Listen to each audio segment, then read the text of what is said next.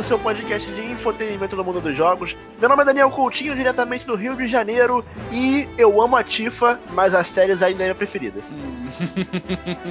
Fala galera, beleza? Aqui é o Ariel, diretamente de Canoas, e eu cheguei entrando e atirando no inferno. Olá pessoal, meu nome é Thaís Tunhon, eu falo de São Paulo, e o meu melhor amigo é uma banana. Eu sou Augusta, diretamente de Belo Horizonte, e vim te contar um pouco. Estamos todos juntos reunidos novamente para mais um Splitcast Now Play, onde a gente se reúne aqui a cada 15 dias para discutir sobre joguinhos que a gente vem jogando. É com muita felicidade que eu anuncio que hoje teremos dois RPGs japoneses clássicos do cast. Olha É que loucura. a conferência da, da Square, né, hoje. Só Logo, podemos é. ver aí a, a, a influência do Gusta na produção de conteúdo desse podcast. Exatamente, ele eu sou, influenciou eu a sou todos. inocente. Sou inocente, não tenho nada a ver com isso, e, e eu nem eu nem insisti pro Daniel comprar o jogo. Mas então vamos lá, pegue sua Buster Sword e vem com a gente que tá começando mais um Splitcast.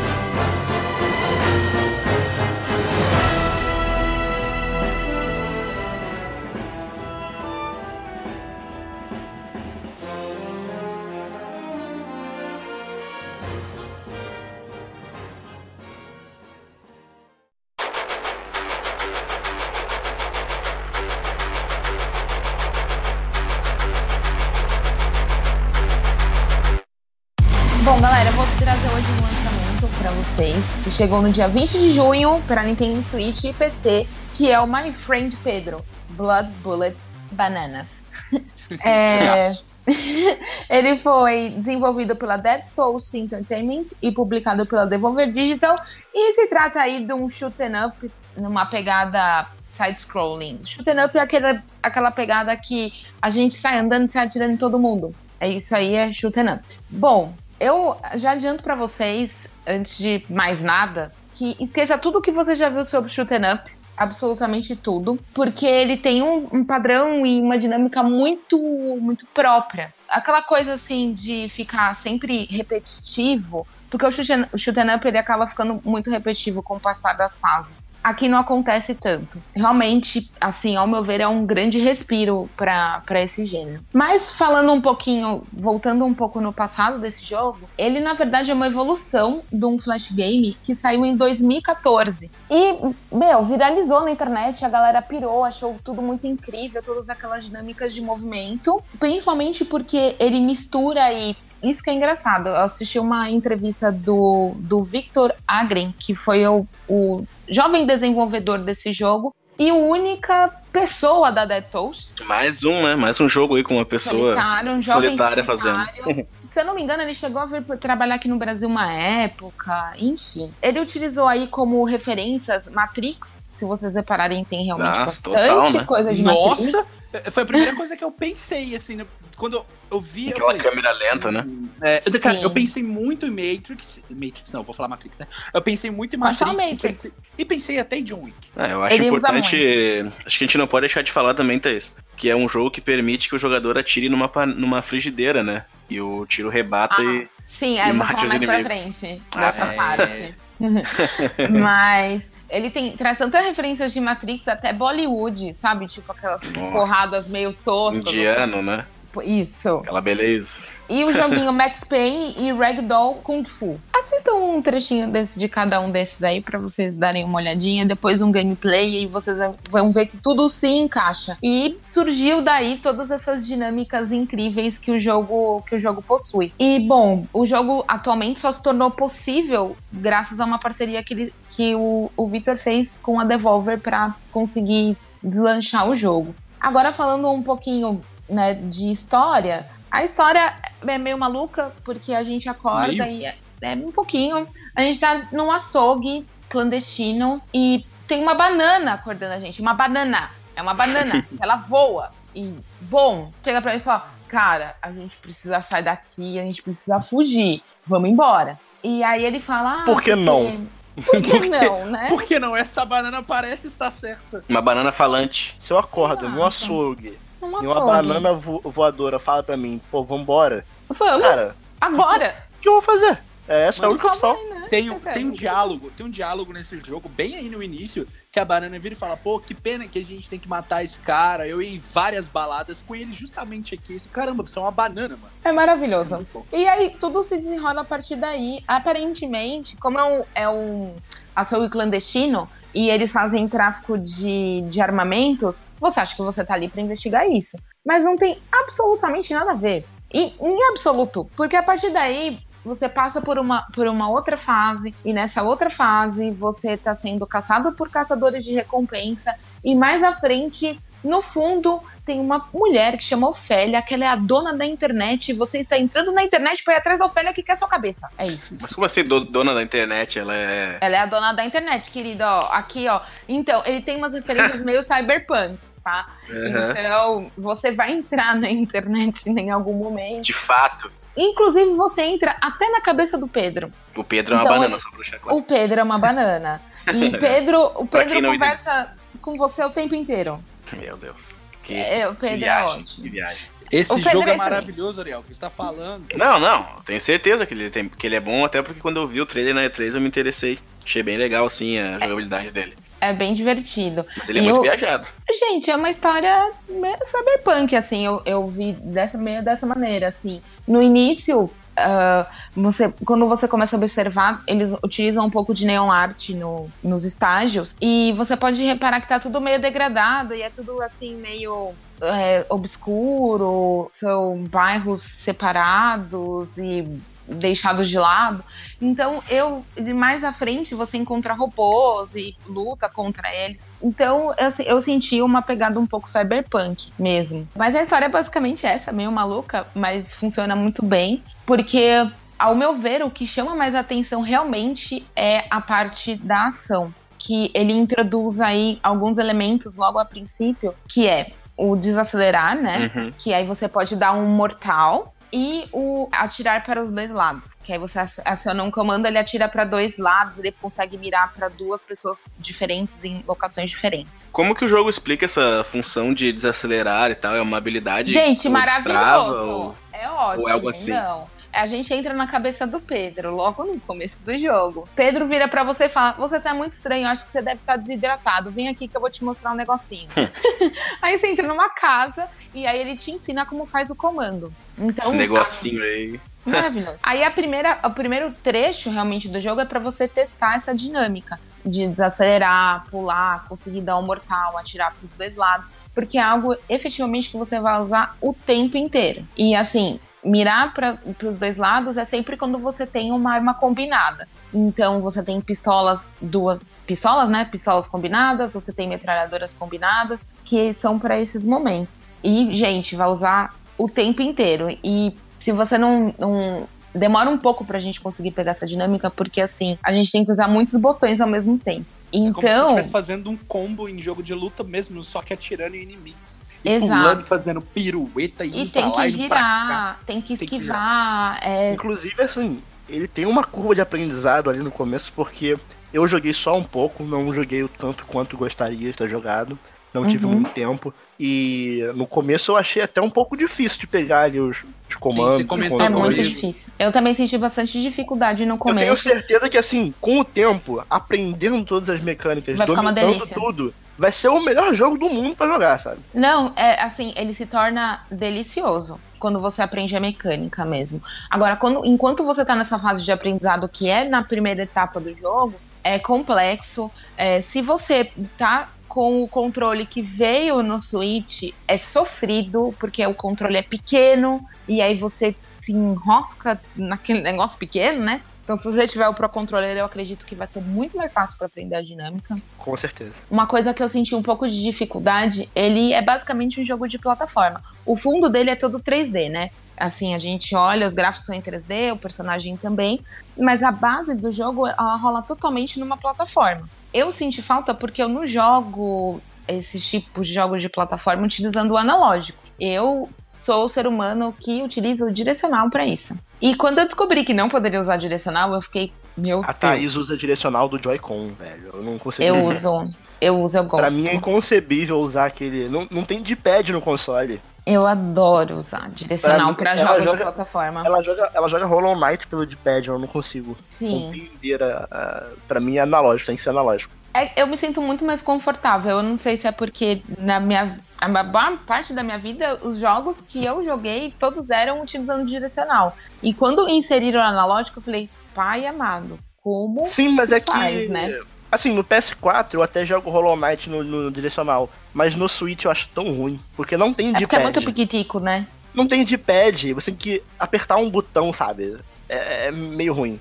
É, Jogos que exigem uma, uma agilidade, sabe? sim. Eu acho que talvez, pelo fato do John Connor ser tão pequenininho, ele traga esse desconforto, né? Talvez se fosse algum outro controle seria um pouco mais fácil. Não sei. Depois eu consegui compreender o motivo da gente conseguir apenas utilizar o controle ana- analógico, porque com o analógico você vai basicamente andar e mirar com ele, né? Então você precisa de uma precisão um pouco maior, que claramente o, o direcional não ia trazer, né? Ele não, não ia trazer pra gente. Mas, voltando um pouquinho, essa parte do- da curva de aprendizado, o interessante é que as fases você pode retomá-las, fazer de novo antes de avançar. Por quê? Porque existe um ranking. Esse ranking é baseado na quantidade de mortes, baseado na dificuldade que você escolheu lá no início do jogo, que, bom, tem umas dificuldades impossíveis, que é só para realmente um fator replay e baseado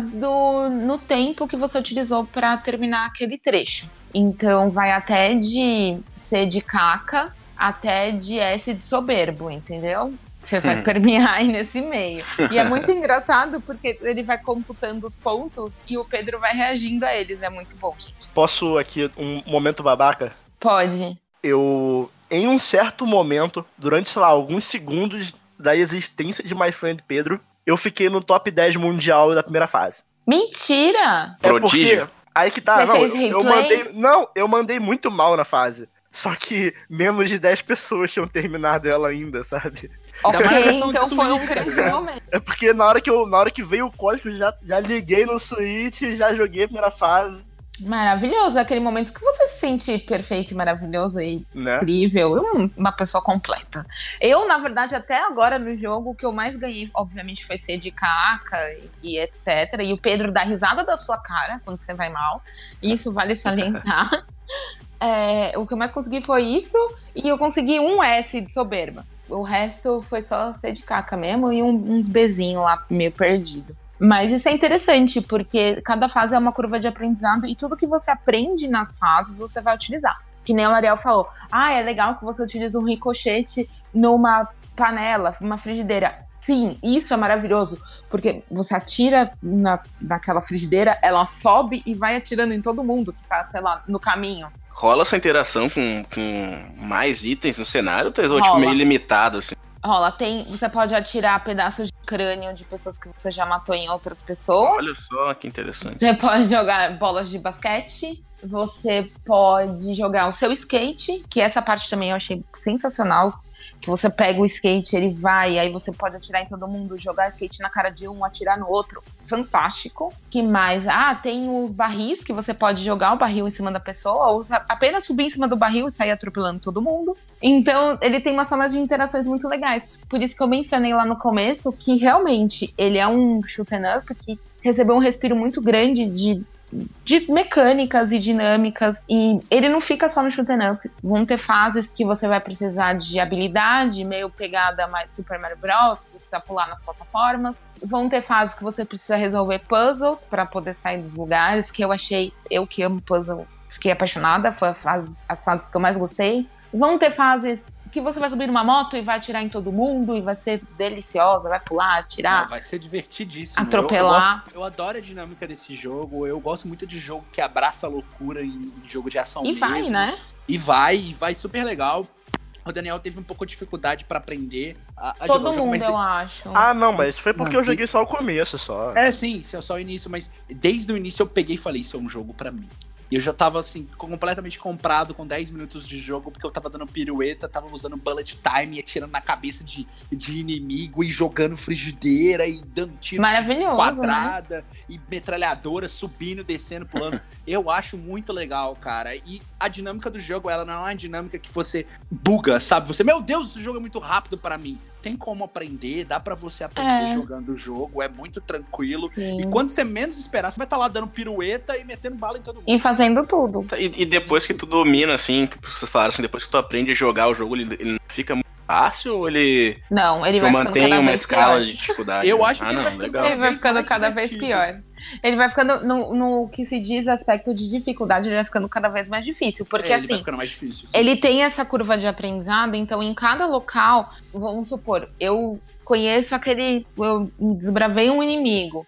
E aí, pra desbravar aquele inimigo, eu tive que aprender uma habilidade. Tá bom. Você vai usar de novo quando ele aparecer de novo. E às vezes ele aparece de novo misturado com uma coisa nova que você tem que aprender. Então é, é muito impressionante, assim, como ele consegue realmente ir juntando aos poucos todo aquele aprendizado que você teve.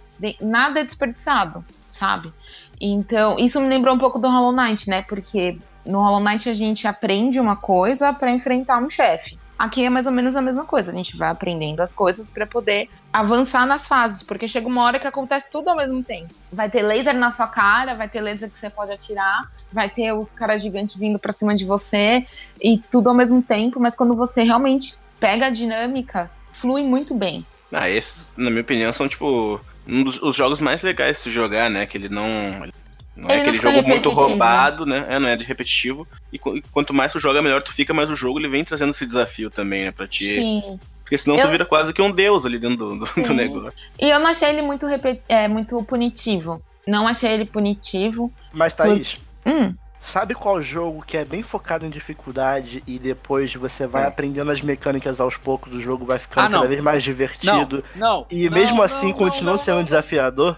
não Bloodborne. Bloodborne e Sekiro. Não, não. Sim. Ah, Principalmente Sekiro. Ah, não. Ah, eu acho que faz total sentido, né? Essa Ah, parada de curva de aprendizado. Mas aqui também, gente, porque se você não absorver, não, você não vai pra frente. Ah, eu acho que ele não é de pegar na sua mão, mas ele também, sei lá, ele não pega na sua mão e te guia, mas ele tá ali sentadinho te falando o que você tem que fazer, sabe? É, na ele fica te olhando verdade, ali. é, na verdade o que eu senti foi que ele te deixa muito livre pra você ser criativo é, e, e escolher a melhor forma de ataque naquele momento, sabe? Ele te deixa muito livre.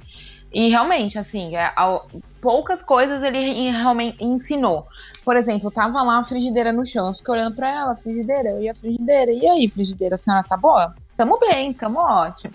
Até um belo dia que eu consegui utilizar a frigideira realmente, que era um. Era uma parede, assim, tinham várias pessoas, eu consegui atirar na frigideira, ela subiu, e aí foi maravilhoso. Foi meu momento de glória. Aí imagina a reação. Foi muito maneiro. Muito maneiro. Mas realmente, é, ele não, Quem nunca ele sonhou, não pega né? muito na sua mão. Quem nunca sonhou em rico- ricochetear bala numa frigideira, né? Uma delícia. Maravilhoso. Tá. Mas enfim, gente, momento. é um jogo que vai te trazer desafios muito únicos. É tudo muito novo, é muito criativo, muito mesmo, muito criativo. Acho que o único ponto um pouco negativo é que eu acho os cenários são legais, são bonitos, mas eu acho que os personagens, o personagem principal e os inimigos poderiam ter sido um pouco mais bem trabalhados, podia ser um pouco mais bonito, mas tendo em vista que foi um homem só que executou tudo isso, gente, esse homem maravilhoso. Eu queria ter um pedaço da- dessa inteligência em mim. Né? E, Mas- tenho, só, só uma coisa, o teu personagem ele tem nome? Ele não tem, eu chamei ele de bananinha. Ah, Claro que você tá aí, chamou de mais bananinha. um, né? Mais um. É, ué, Por que não, né? chamar, chamar Por que, por que não ela, por que ela não chamou Era o? Sérgio, né? Sérgio no outro, Teve agora. Ah, Sérgio, já teve É vários sempre, nomes. sempre assim eu chamo o cara de Clayton, mano. E vai, né, Quando não tem nome, é sempre Clayton. Ah, mas tem a ver com Kratos? Não, eu gosto do nome Clayton. E acabou, né? Chama de Ariel, Gusto. Mas Vou chama de Ariel agora. De Ariel, é isso. Mas enfim, gente, eu acho. Eu, eu até no, no review que eu escrevi lá pro meu Nintendo, eu descrevi como um jogo, assim, imprescindível. Aproveite e que- faça o seu jabá. É, descrevi o review lá no meu Nintendo sobre ele. é, E assim, eu coloquei como sendo um jogo que todo mundo tem que ter, todo mundo tem que experimentar, porque vale muito a pena, ele é muito divertido. É ótimo para você intercalar, às vezes, entre um jogo muito extenso e você precisa só é, abstrair. Relaxar. Relaxar e abstrair e ficar de boa. É, para quem é novo em shoot 'em up, vale super a pena, porque ele é totalmente diferente do que tem por aí.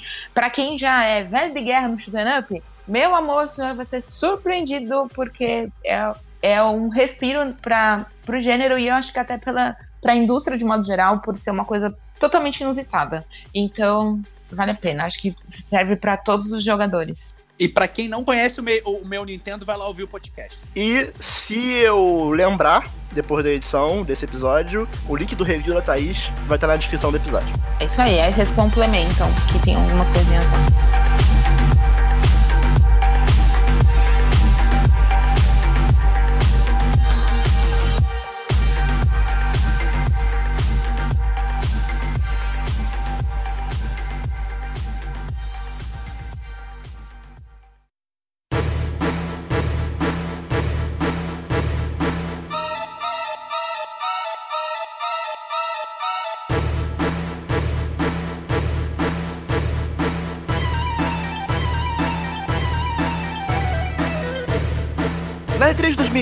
2015 rolou um dos anúncios que a galera mais vibrou na história do evento. Eu tenho certeza que o Gusta lembra até hoje onde ele estava quando anunciaram o remake de Final Fantasy VII. Mas a minha relação com a série Final Fantasy ela começou no PS2 com Final Fantasy X. Foi meu primeiro jogo da série. Então, antes disso, na geração PS1, eu não joguei nenhum dos jogos ali da, da época PS1 Pecado. principalmente por não saber inglês na época e eu não me interessava muito em turn-based, porque o principal desses jogos era narrativa e eu entendia Exato. e o turn-based deles não me chamava atenção, sabe? Mas aí, joguei o Final Fantasy X, uma época que eu já entendia um pouco de inglês, curti bastante o jogo. Tentei jogar o 12, mas eu não curti muito na época, por causa do gameplay um pouco diferente. E abro um parênteses aqui, eu pretendo dar outra chance pro 12 ainda. Hoje ele já me parece um bom jogo, ainda vou dar uma chance. Mas eu fui jogar o Final Fantasy VI por emulador, porque na época é o que eu tinha de PC que rodava em emulador era Super Nintendo, né? Porque não ia rodar um jogo de PS1 nem fudendo. Mas fui jogar o Final Fantasy VI do Super Nintendo, no emulador. E logo depois disso, vocês sabem que eu não tive PS3. Foi uma época da minha vida que eu fiquei bem focado nos jogos da Nintendo. Então, depois eu fui voltar pra franquia só com Final Fantasy XV no PS4. E a minha relação com esse jogo não é uma das melhores. Mas agora, aos poucos, eu tô tirando um atraso na franquia Final Fantasy e outros JRPGs também. O Gusta sabe que eu já, já tá aqui já na, na Uhum. ponta da agulha aqui Xenogears e alguns outros aí. E teve muitos jogos também que eu comecei a jogar e eu não terminei. Porque eu sou o rei de começar é, RPG japonês e não terminar. Inclusive, abraço aí pra Wild Arms. Mas, vamos lá. Eu tô jogando Final Fantasy VII pra PS4. A versão remasterizada do jogo de 97, que foi desenvolvida e publicada pela nossa querida Squaresoft. Ai, saudade de você. Pra quem não conhece, né? Se alguém não conhece, se alguém descobriu Final Fantasy VII agora, ele era, pelo menos, né? Um RPG japonês de batalha por turno que tem um foco muito grande na narrativa. E eu não vou entrar em spoilers aqui em relação à história, tá? Porque sei que muita gente tá conhecendo o Final Fantasy VII agora. Eu digo, Eu né? mesma. Conhecer a, conhecer a história, conhecer o jogo, por causa do remake, né? Ou talvez pessoas que vão jogar pela primeira vez no remake. Eu mesma, Thaís mesmo. possivelmente. Não, eu quero Possivelmente. jogar antes, eu quero jogar antes. Quero jogar. Segundo, porque segundo o Gusto, é melhor jogar antes. É, eu aconselho muito isso. jogar a versão original ainda, mesmo que ela esteja feinha hoje em dia. Não, não é feinho, gente. Tudo tem seu padrãozinho de Ah, não, não. é foi. Não, Thaís. Mas Thaís, é- Thaís. é é feia, ela é Thaís, feia. não, Ela é não, não. O jogo Ela é, bem- maravilhoso, é muito mas feio. é feio, Thaís. É muito É Ela é muito feio. É, eu, eu acho estranho os bracinhos do Cloud. Eu tentei né? evitar aquela palavra. Aqueles bracinhos da criança. Então, gente, você pode né, falar que tem seu charme. Não, tem Você É. pode falar que tem seu charme. Mas não Parece um bonequinho aqui. de massinha ali, né, cara? No meio Não, do não, é, cenário. não, tá muito feio, muito feio o jogo. Dentro da batalha ainda tá aceitável, mas fora Cara, é os bonecos quadrados. assim, se você se colocar na época, aquilo ali é maravilhoso. Maravilhoso. Porque, vamos pensar, o que, que era RPG antes de Final Fantasy VII? Como é que começava todo RPG antes de Final Fantasy VII? Normalmente é o quê? É uma imagem estática, ou então uma imagem rolando com uma cidade no fundo. É, texto explicando, falando sobre a guerra que tá rolando e você faz parte da resistência e blá blá, e aí vai, Zaz, Você tá, você tá falando de Final Fantasy VI, né? Que... Eu tô falando de vários RPGs da época, que era tudo assim. Não, sim, sim, sim. Era um texto Não, o rolando próprio, e. o próprio Chrono Trigger, ele começa mostrando o mapa, assim, sabe? Pois E é. Depois mostra na casa do Chrono. Pois é. Nada de tão especial. Era simples. Não, e é um salto muito grande, né? E em Final Fantasy VII já começa com o quê? Com uma cutscene mostrando a cidade. Tipo uma cidade meio cyberpunk, sabe? E eles vão te introduzindo ao universo aos poucos e você vai entendendo o contexto da história por conta própria no decorrer do jogo. Tipo assim, no mínimo, isso é inovador e corajoso, pelo menos pra época. Inusitado, né? O jogo começa com um maluco pulando do trem com uma espada gigante, mano. Ele Ah, é o é. primeiro jogo da franquia pra PlayStation, né? É. Sim. Né, então, aí a gente já pode ver ali o, Nintendo. é, pode ver o grande salto já de Ele era um jogo Geração que também, sendo né? planejado pro Nintendo 64, mas pela decisão da Nintendo de usar fitas, de usar cartuchos, a Square Enix, Square Enix não, Squaresoft na época falou, ah não, é, a mídia em disco pra gente tem é, mais espaço e a gente pode trabalhar melhor no que a gente entende que a gente quer pro jogo. Aí eles migraram o projeto pro Playstation e saiu pro Playstation em três discos. É, im- imagina isso pra fita, imagina isso em fita. Quanto é não, que ia é, ser? não, não ia caber no Nintendo 64, não ia sair do jeito que eles queriam. Falando em, em transição de geração, o jogo ele, ele começou a ser desenvolvido ali mais ou menos em 94, né? Na época do lançamento do Final Fantasy VI. Foi E- bem, bem na mesma época. E ao mesmo tempo que eles estavam finalizando ali com um time paralelo o Chrono Trigger, que ia sair em 95. Então, assim, é, Gusta me corrija se eu estiver falando alguma besteira, porque você é nosso especialista em Squaresoft. Mas, cara, o que a Squaresoft fez nessa época, eu nunca vi alguém fazer. Porque, olha só, entre 94 e 98, pode ter jogo que eu tô esquecendo aqui, tá? Mas os caras lançaram entre 94 e 98, são 5 anos. Final Fantasy VI, Chrono Trigger, Final Fantasy VII e Parasite Eve. Tá bom? Sim.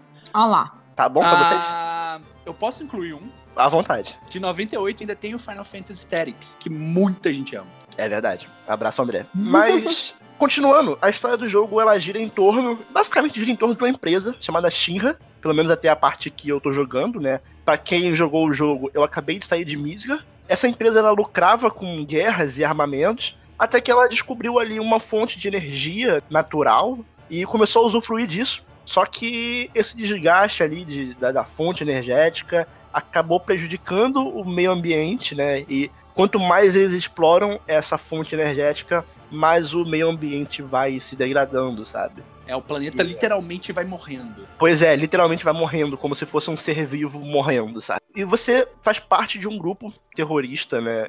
Eles chamam terrorista, chamado Avalanche, né? Que combate essa empresa em prol ali do meio ambiente, da vida e tudo mais. Meio que qualquer coisa que eu falar, é, além disso, pode ser um pouco de spoiler, mas. Cara, o jogo ele tem uma narrativa muito boa. Até o ponto em que eu tô, é, ainda acho que Final Fantasy VI começa um pouco melhor, se eu for comparar os dois. O arco de Midgar tem umas partes um pouco arrastadas, eu achei. Então, Cornel. O jogo, no geral, eu tô gostando muito. E assim, eu vou continuar. Eu parei na parte, inclusive, que eu tenho que pegar um Chocobo. E não faço a mínima ideia como fazer isso. Mas eu preciso passar pela minha cona lá, que tá no deserto. E eu não posso ser pego por ela. Aqui, Mas- dá, pra, dá pra passar sem chocobo, hein? Ah, mas eu quero fazer certinho. É o que. Não, não, não é certinho, não. É o que todo jogador de Final Fantasy faz e faz na raça, é passar sem o chocobo, tá? Aí, Daniel, Por favor, escuta a voz da Não me experiência. vem com o chocobo, não. É o vai desafio? na raça, vai correndo, mas sol- solta essa canela e vai. filho. Não me venha É. com churumelas. Então não tá me bom. vem Então. com churumelas, hein? Achei que o jogo tava me mostrando que era passar com Chocobo, mas tudo bem. Não, sai quebrando, sai quebrando, sai quebrando, sai quebrando. Inclusive, eu vou matar o bicho. Ah, não, agora você não vai fazer isso, não. Mas, cara, é. Final Fantasy VII tá sendo um jogo muito bom, que eu tô curtindo. Ele tem. Ele tem muitas coisas ali de sistemas de batalha que você vê depois sendo usado em outros jogos, né? Ele meio que ensinou muitos jogos a como se fazer um sistema de batalha de turno. É, tipo, Gusta, ah, tu jogou o 6 também, né? É, eu joguei todos. Tipo assim, o, o que que tu e o Daniel, que jogou também, pelo, pelo que ele comentou, percebe, assim, de principal mudança de mecânica, sabe? De um pro outro. É, eu acho que o. se, se foi só... É, de batalha, nesse caso. O 6 é um Final Fantasy com cara de Final Fantasy clássico nesse sentido. Ele foi o primeiro Final Fantasy que mudou. Ele foi o primeiro Final Fantasy que não trazia uma história em um mundo medieval. Em um mundo com o que a gente costuma dizer de fantasia mesmo. Ele foi o primeiro Final Fantasy a experimentar coisas novas. E ele trouxe um cenário steampunk pra época que fugiu totalmente do que os outros cinco jogos traziam. Mas em termos de batalha, sistema de combate, ele ainda funcionava no sistema de 8B, que é Active Time Battle. Que é Explica do... aí, Gustavo. O Active Time Battle, ele é um sistema de batalha dinâmico, é muito mais dinâmico do que a gente viu em relação aos outros jogos. É um pouquinho complexo para eu explicar aqui agora, sentar com a colinha, mas basicamente ele é muito mais dinâmico do que no primeiro, no segundo e no terceiro. Ele tem desde o 4, então ele tem no 4, ele tem no 5, que tem um sistema de jobs, que é um sistema de classes, que é bem parecido com o Final Fantasy 3. E no Final Fantasy 6 a gente tem o 8B, muito parecido com o que é nos outros jogos, nos outros dois jogos anteriores da série. No Final Fantasy 7 também é um sistema de 8B, mas ele acabou mudando muita coisa com o sistema de matéria que influencia muito no gameplay. O sistema de combate em si, ele continua bem parecido, mas o sistema de matéria, ele muda a forma no qual você vai fazer suas estratégias e que você até vai evoluir seu personagem. Vou dar um exemplo claro aqui. É, no Final Fantasy VI você tem uma personagem que ela é focada em magia. É uma personagem que ela, ela usa magia, o resto não usa magia. Sim, No Final Fantasy VII, qualquer um pode usar magia, porque a magia não é algo intrínseco da pessoa. Tipo, é a matéria. é a matéria. Tá. No Final Fantasy VI, quando, por exemplo, a, a Terra ela usa magia, as pessoas até se surpreendem, sabe? Porque a magia ela faz parte da narrativa ali, sabe? No Final Fantasy VII, a magia ela tá mais atrelada à tecnologia. Você chegou a ver a história que o Cloud conta depois de Midgar? Sim, cheguei a ver. Curtiu? Curti, achei uma forma interessante de você apresentar o vilão. Não achei que seria daquela forma. Eu achei que seria muito mais, tipo, com algo impactante, sabe? E, e vilanesco. E não, tipo, eles Não, quebram não um é. paradigma. Já mostrando é, meio que, que o vilão ele tem, por mais que. Entre aspas, entre muitas aspas, o Gustavo vai entender isso. Entre muitas aspas, o vilão tem sua humanidade, sabe? Não, e, e rola uma admiração, né? Rola uma admiração do, do Cloud por este vilão. Não, né, então, cara? no começo do jogo, é o tempo Pô, é o Sephiroth, caralho. É o tempo todo. Cara? É o tempo todo o Cloud falando: Ah, não, pô, o Sephiroth, pô, eu queria ser igual o Sephiroth. Aí, em, em algum momento, ele começa a falar, tipo, "Ah, não, o que aconteceu com o Sephiroth, e, pô, o Sephiroth tá, tá, tá sumido, e começa a ser quase meio que uma lenda Sephiroth, e você não consegue entender muito bem o que, que tá rolando ali, sabe? É, É- o tempo todo falando um- de Sephiroth, Sephiroth. Ele é uma ele lenda. Nunca tá, ele nunca tá ali fisicamente, né? Ele é Pois Sephiroth é. tá lá, você não sabe bem o que, o que Sephiroth faz, o que é Sephiroth. E, tipo, de vez em quando rolam. Um, um- pintam uns pensamentos na cabeça, uma- umas vozes do, do além na cabeça do Cloud. E, e você fica tipo, caralho, qual é a relação desse cara com o Cloud? Por que ele tá falando comigo? Quem é esse cara? E, sabe, tipo, por mais que eu goste bastante do Kefka. E ainda, pra mim, o Kefka é um dos melhores vilões de todos os tempos. O Sephiroth me pareceu, pelo menos de início, me pareceu um pouco mais profundo que o Kefka. Ele me, Ah. pa- me parece ter algumas camadas a mais, sabe? O, sei o Kefka, o Kefka é, ainda- um vilão, é um vilão que quebra alguns paradigmas também, mas eu acho que o Sephiroth, ele... Gente. Eu, eu acho que a Square, Square- eu acho que a Squaresoft aprendeu muito com a construção do Kefka pra justamente construir um personagem como o Sephiroth. E e que que, cara, tem tem uma coisa que é muito legal, que é aquela, você já viu aquela cena emblemática do fogo, né? Sim. Que, cara, aquilo e tocando aquela aquela música ali, você você entende que aquilo é um vilão. É, um- é uma forma muito legal de se apresentar ele, velho. É uma, é uma cena que me impactou quando eu tinha 11 anos de idade e eu ainda acho essa cena igualmente foda e toda vez que eu jogo Final Fantasy VII, eu ainda acho essa cena do cara. Sim. Então eu quero saber o que você achou do- dos personagens, não só se tratando de carisma, mas eles vão apresentando seus próprios dramas pessoais aos poucos ali e nenhum personagem é bobo demais ou idiota demais, mesmo que você tenha um cachorro no seu, no seu time. Cara, então, é, meu parâmetro de comparação em Final Fantasy sempre vai ser Final Fantasy VI.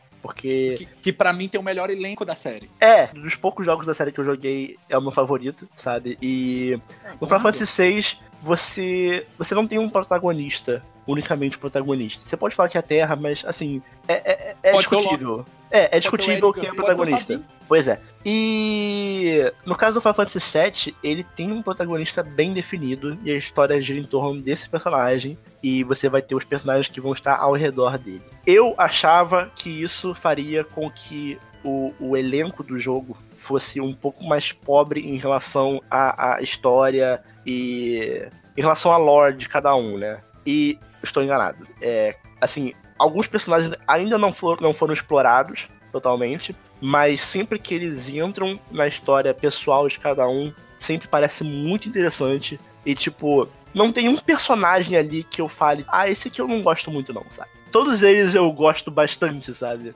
Inclusive, se você for me perguntar quem é meu favorito ali da história, eu vou ficar meio confuso pra, pra saber. Até, assim. O, saber até escolher. o momento. Não, até É. o momento, cara, tipo assim, não apareceu o- os meus personagens favoritos, assim, tipo, do, do elenco, na parte que você tá. Ainda Sim. não apareceu, que é, o, que é o Cid, que é o Vincent, que é a Yuffie, que são personagens que eu gosto pra caramba. E todos os personagens desse jogo, eles, eles têm o seu arco. Isso aqui é Uhum. como se fosse um anime mesmo, sabe?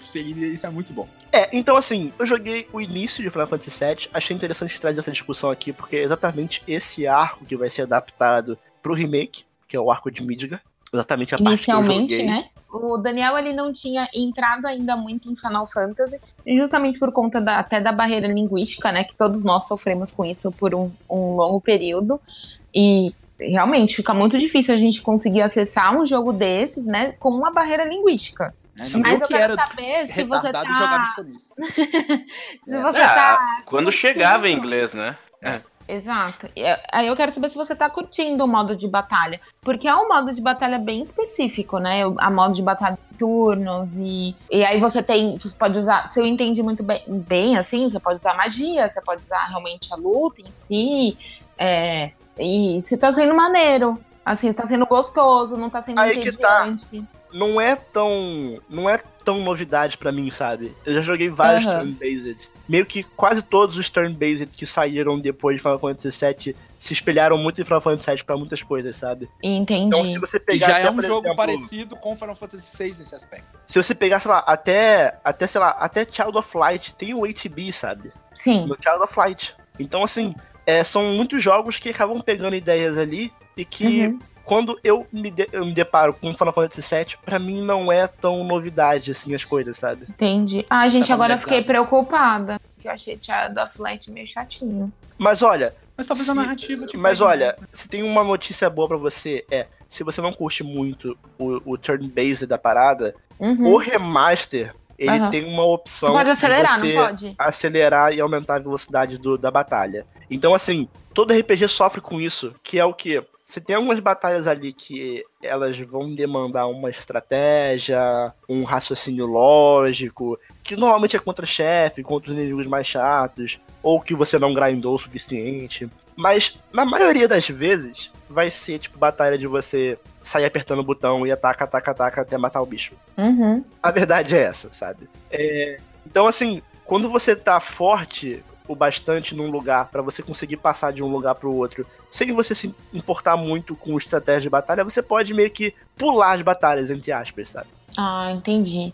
Então, É, assim, que- eu acho que isso vai tornar o jogo um pouco mais dinâmico pra você, porque aí Hum, você só vai ter que parar pra batalhar mesmo no momento de batalha contra chefe ou contra inimigos mais fortes. Então é isso. Joguem Final Fantasy VII. É, Gusta, fãzão de Squaresoft, recomenda que vocês joguem a versão de 97, pelo menos remasterizada, antes de jogar o remake. Por favor, por favor. E só pelo trailer do remake já vi que tem algumas modificações na história, então acho Muitas, legal, inclusive.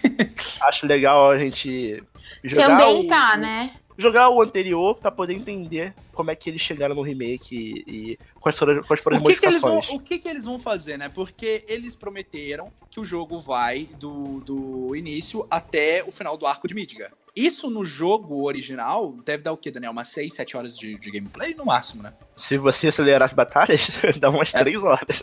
Ah, não, é, não, mas vamos, vamos pensar no. Sim, sim, sim. Dá, dá, dá 97. umas, dá umas Dá 6 umas- horas, dá umas 7 horas seis se você horas. ficar perdido. o jogo vai ter dois Blu-rays, o, Final Fantasy VII. Então acredito, então acredito que vai ter. Você vai poder explorar muito mais o cenário, você vai poder andar e perambular por mídia com muito mais liberdade, você vai ter sidequests para fazer. Essas sidequests talvez elas tenham relação com a compilação Final Fantasy que eu vivo falando.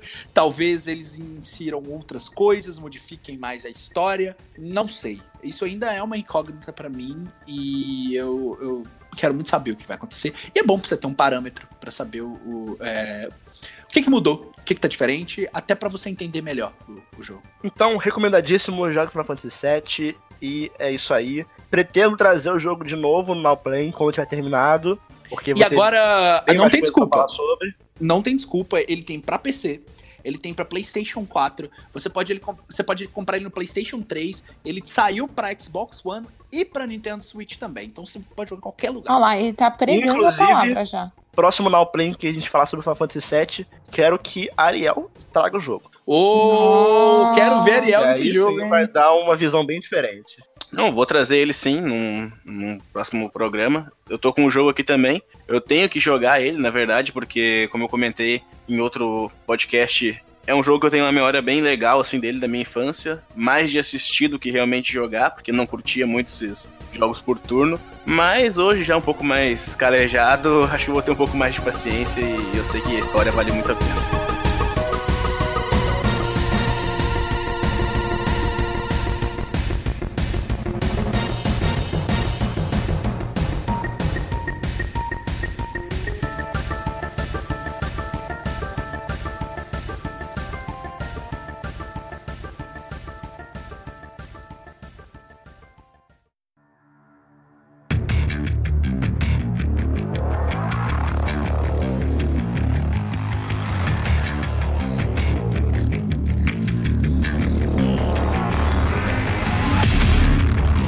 Que eu vou trazer essa semana é o Doom, que foi lançado em 2016, tá? É o reboot. Olodum? Ué, o Olodum, cadê o Olodum? Que nem diz o Galvão. Cadê o Olodum das meninas da Copa do Mundo? Meu Deus. Não, quem assistiu a Copa do Mundo Feminina vai entender. Parabéns às meninas da Copa do Mundo, aliás. Uh, mas então, o jogo que eu vou trazer essa semana é o Doom, que foi lançado em 2016, foi um reboot da franquia consagrada e muito importante na história dos videogames, né? Uh, o Doom não recebia, a franquia Doom não recebia um jogo desde 2005, quando saiu o Doom 3, que não era um jogo ruim, eu particularmente até gostava, mas ele tinha uma pegada bem diferente, assim, dos Doom clássico, né? Ele era um jogo mais terror, mais escuro, assim. A Thaís, de repente, até ia gostar mais desse, desse Doom, porque ele era bem mais Dark. É, e ele não tinha tanto esse, esse gameplay maroto, esse gameplay moleque, né? Vai driblando e tal. Que, ah, olhando, G. Que tem o Doom hoje em dia. O que teve o Doom 2016, no caso, né? Que, cara, o que aconteceu? A id Software, que é, lança os jogos desde o primeiro, né? Doom, teve muita gente que saiu e, pra minha surpresa, assim, e, e eu fiquei feliz com isso, quem ficou na equipe entendeu que é o Doom de fato, né? O que, que é o verdadeiro Doom que as pessoas gostavam, né? Que é um jogo que tem uma ação frenética, tiroteio e é o inferno, cara. Tu tá no inferno e vai ter que matar gente. Esse reboot ele tem uma carinha de remake até porque os, os inimigos são dos dois primeiros jogos, ele tem vários inimigos repetidos. Eu não, não decoro o nome desses bichos, mas tem aquele que é tipo uma bola gigantona assim que fica voando que a gente lembra. Todo ah, não, mundo... mas inimigo de jogo assim, você dá apelido para ele e chama, de, chama pelo apelido. O Bolinha, o Bolinha, Bolinha Demoníaca. E, bom, falando um pouquinho da história do jogo, né, cara?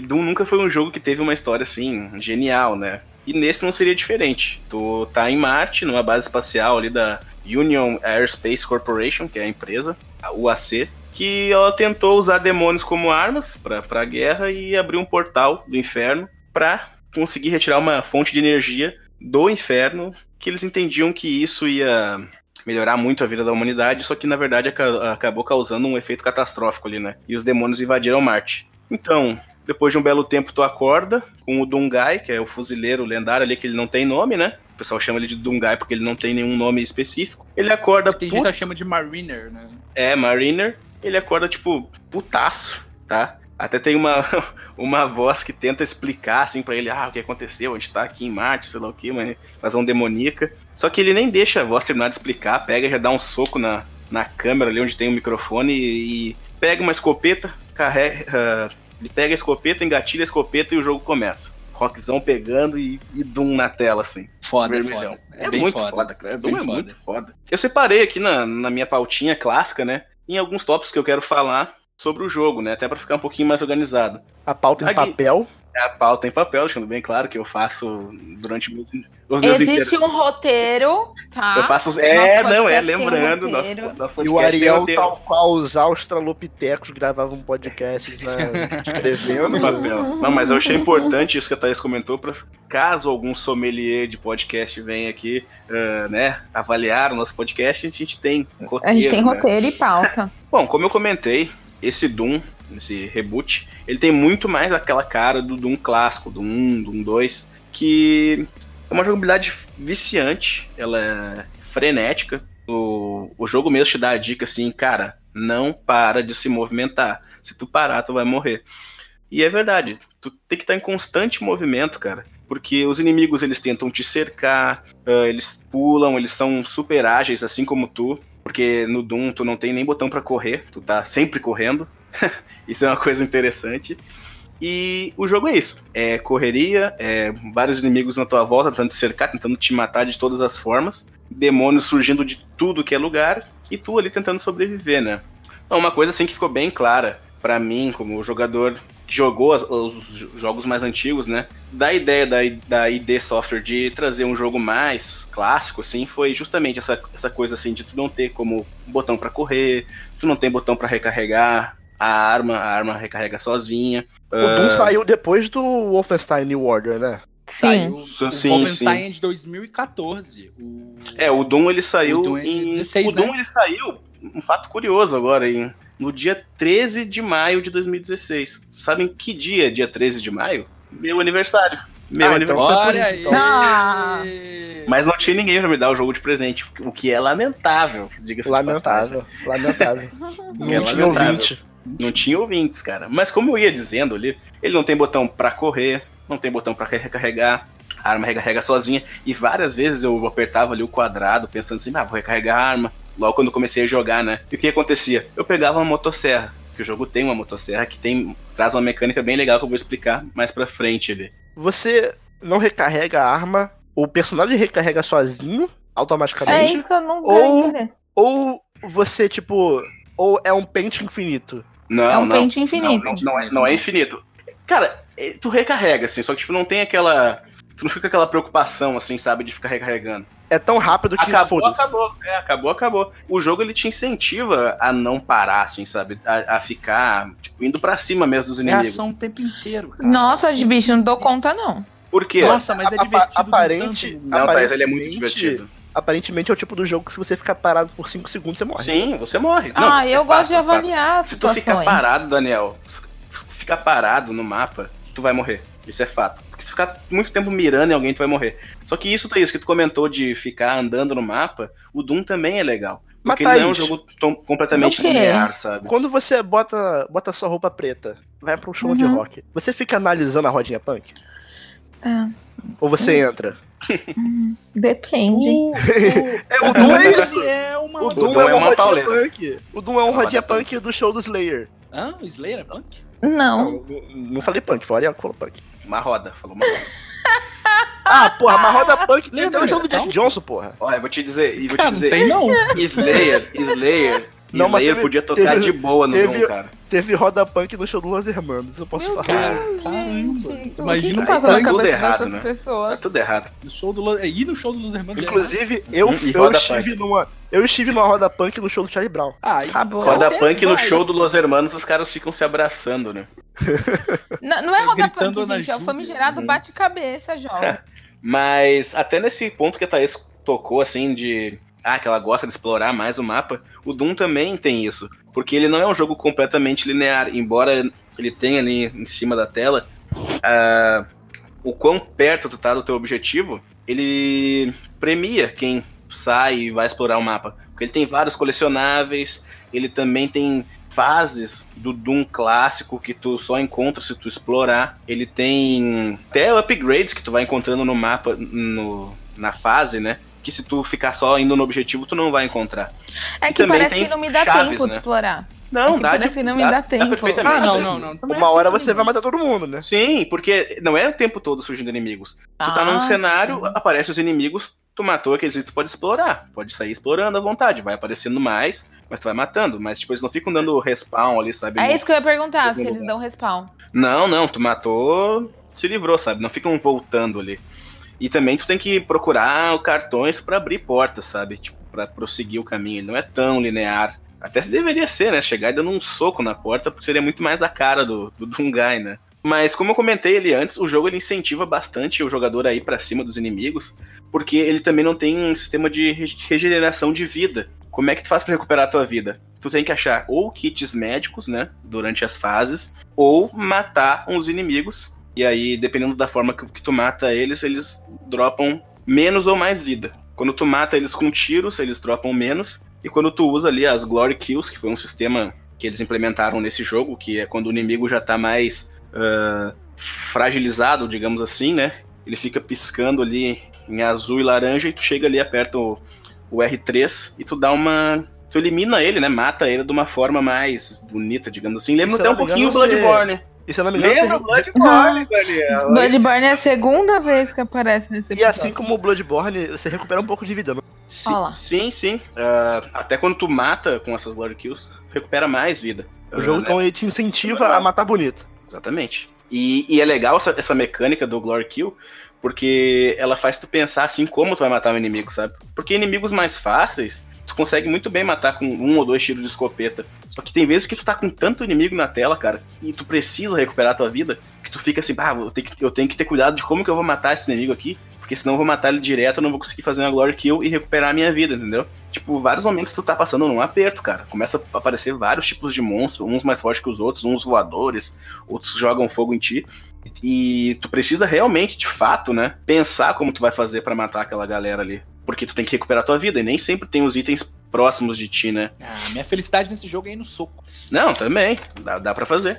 Mas eh, não é o indicado, né? Não, não, sim, porque é muito mais difícil você matar todo mundo no soco e nem todo mundo vai morrer no soco. Mas eu adoro ir no soco. Não, às vezes tu pega ali uns potencializadores no- nos cenários, que aí alguns ali te dão, deixam mais rápidos, outros aumentam o teu dano, e tem um que é frenesi, que esse sim, Gusta. Tu sai no punho, tu não pode nem pegar a arma. Tu sai ali no modo Frenesi? insano. É, frenesi, Frenesi. exato. Onde tem, Hum. tem frenesi, Daniel? Acho que no Bloodborne. No Bloodborne.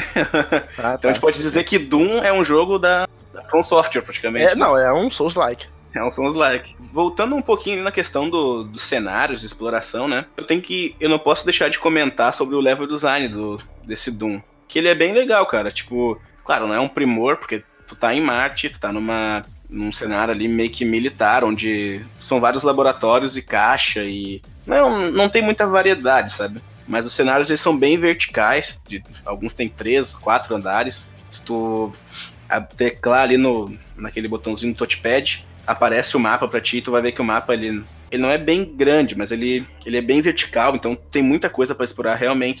Qu- Quando os inimigos estão pra, com pouca vida, né, estão morrendo, eles utilizam desse cenário ser ver- vertical pra se esconder de ti. Então eles tentam fugir, eles tentam né, achar um lugar melhor pra tentar te matar sem que eles morram. E quando eles estão num grande número, eles também usam disso pra te cercar, pra ir pra lugares onde tu não consegue alcançar eles tão facilmente. E, cara, é- é legal a inteligência artificial do jogo fazer isso, sabe? Embora não seja nada, meu Deus, que inovador. Mas pra um, pra um Doom, né, cara? Tipo, é interessante, porque são demônios, eles poderiam ser bem burros ali, e os caras pensaram nisso. E aí também sobre os cenários tem o que eu já comentei ali, de não ser tão linear quanto algumas pessoas pensam, né? Pensam que o jogo é só, tipo, vai pra frente, frente, frente, mata.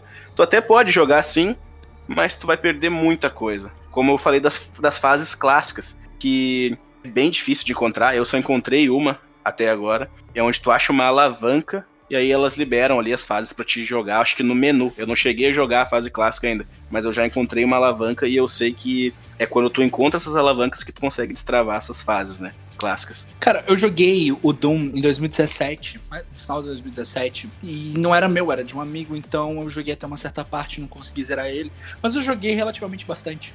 E é um jogo que é extremamente bem polido. Ele roda muito bem no PlayStation 4. Você vê que ele não tem engasgos, ele não tem queda de frame, ele roda muito bem, ele é muito bem otimizado e parece que é uma que é um padrão ali pro jogo, que a mesma coisa acontece no Xbox One, a mesma coisa acontece no PC, então em todas as plataformas que ele tá, ele funciona muito bem. E o ritmo do jogo, ele é muito bom. O, você segue o ritmo do jogo e você se deixa ser levado pelo ritmo do jogo e só vai, mano. Só vai que é sucesso. É um, é um jogo muito divertido, cara. Ele, assim, eu aconselho ele para todo mundo que gosta de jogo de ação, porque, cara, não, não tem nada ali que não tenha, que não seja bom para um jogo de ação ser bom, que Doom não tenha, sabe? Ah, e, e, e eu vou te, e eu vou te falar que, claro, eu não sou um cara que joga muito jogo FPS, né? Mas dos que eu joguei nessa atual geração, ele tá ali tranquilamente entre um, uns dos melhores, cara. Ele e o Titanfall 2, que saiu no mesmo ano, ah, né? Sim, sim. E o próprio Wolfenstein da e The Software também. É. Todos esses são bons jogos de FPS. É, o Titanfall ele tem um modo multiplayer, mas um, um jogo inteira, inteiramente. É, é um jogo single player, totalmente single player. Então. Uma ótima campanha.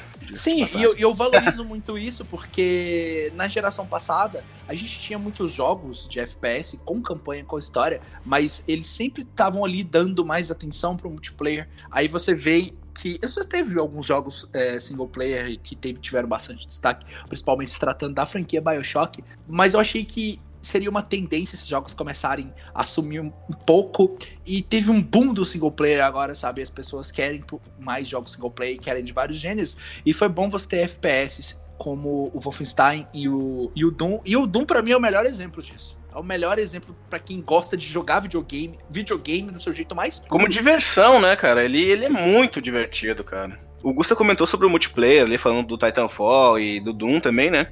E essa foi a principal crítica que eu vi, assim, das pessoas que jogaram o, o Doom, né? Porque até os grandes meios de comunicação, grandes sites, eles analisam o jogo como um todo. E o multiplayer do Doom ele não, ele não, traz nada inovador. Ele até foi feito por um outro, desenvolvido por um outro estúdio, que foi a Certain, Certain Affinity, que trabalhou no Halo e no Call of Duty. Só que, cara, ele recebeu críticas justamente por não ser inovador, não trouxe nada de novo. Ele tinha ali o modo mata-mata em equipe, captura a bandeira, as principais inovações ali que ele trouxe. Né, Meio que existiu o modo multiplayer porque, ah, precisa ter, sabe? É, precisa ter, exatamente. Tipo, eu... uma lista de coisas que precisa ter. Aí tá, multiplayer, check. Eu, como joguei o Doom no Xbox One, quando eu tinha, eu joguei um pouquinho multiplayer, mas não é muito a minha praia, não relei muito. Até eu pesquisei mais, assim, pra poder falar sobre o multiplayer. E que tem um modo onde tu consegue jogar com, com demônio, né? Que aí tu tem ali a habilidade de jogar fogo, essas coisas assim, como os demônios fazem no jogo, mas não é muito a minha praia, então nem vou, vou falar muito aqui do multiplayer, porque não, não joguei muito de fato, mas foi a maior crítica assim, que o jogo recebeu, por não, né, num, num, cenário onde o multiplayer é tão importante, e por ser um jogo que na história né, do multiplayer ele, ele tem um papel importante de algumas mecânicas, ele não inovou, entendeu? Não precisa, pra, pelo menos para mim não precisava. Não, pela campanha que ele tem, né, Pra mim tá excelente. O, o novo Doom vai ter modo multiplayer? Certamente, eu acho, provavelmente. Não, não precisava. Eu, não, não, mas vai ter, cara. Vai ter e eu acho que vai ser mais, mais arrumadinho ali. Um ponto, cara, que a gente não pode deixar de falar, tá? O pessoal aí que, que pretende jogar, é sobre as armas e os upgrades das armas e da armadura também. São bem legais. Esse Doom ele tem uma, uma boa variedade de armas, eu acho que eu peguei todas agora. E aí vai desde escopeta, vai daquela, aquela 12 com cano cerrado, sabe? Duplo, clássica. Uma pistolinha bem, bem qualquer coisa. Mas tem metralhadora giratória, tem canhão laser, lança-foguete. Tem várias armas. Essas armas tu precisa encontrar também, não são todas que estão ali na tua cara. As armas elas possuem, a maioria delas, não todas, duas variações. Essas variações tu encontra no mapa também com um robozinho que ele tá ali flutuando, segurando uma caixinha. E é mais um momento que a gente tem certeza que o Dungai não é um herói, ele é um grande filho da puta.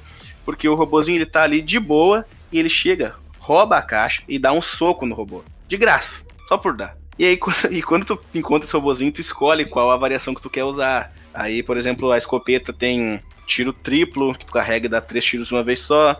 Tem o tiro explosivo. Uma coisa que é legal é que quando você faz um upgrade na arma, ele pega a arma, literalmente, ele encaixa uma coisa na arma. e É. É muito Não, ele bom tem uma isso. animação, né, pra, pra essa mudança de, de, de variação, que é bem legal.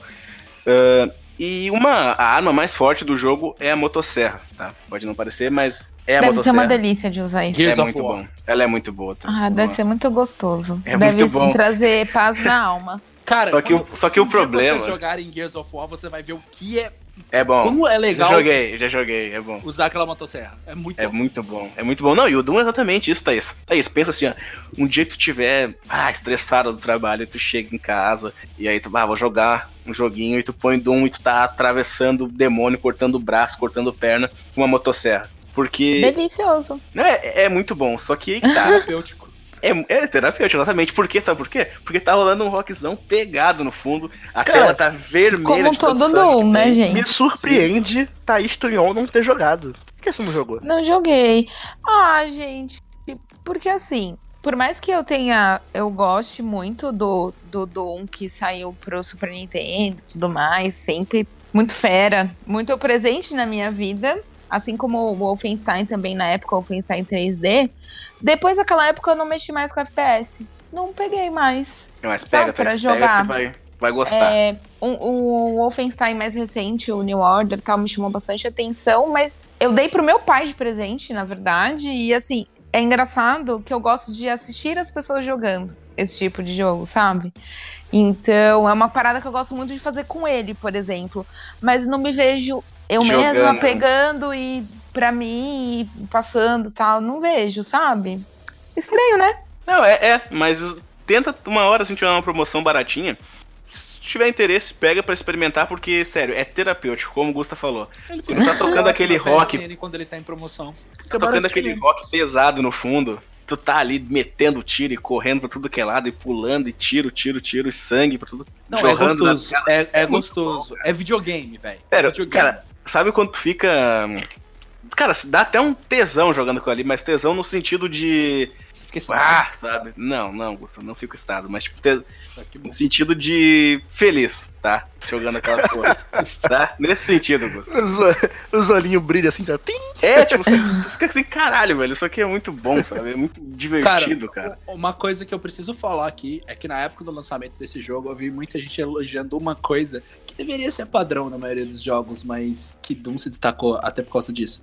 É que quando, principalmente as pessoas que compraram o jogo em mídia física, elas colocaram o disco no videogame, no Xbox ou no PlayStation 4, e o jogo não tinha um patch de atualização Day One de 40 GB. Você colocou o jogo, o jogo carregou, você jogou. Isso é raríssimo hoje em dia. Sem contar que a capa dele na mídia física é linda, cara. Eu tô com uma, uma cópia aqui que o meu amigo Luiz me emprestou. Abraço, Luiz. Hum, fantástica. Pensa assim, é o Dungai no meio do inferno, com um monte de demônio na volta dele e ele com uma escopeta assim numa mão.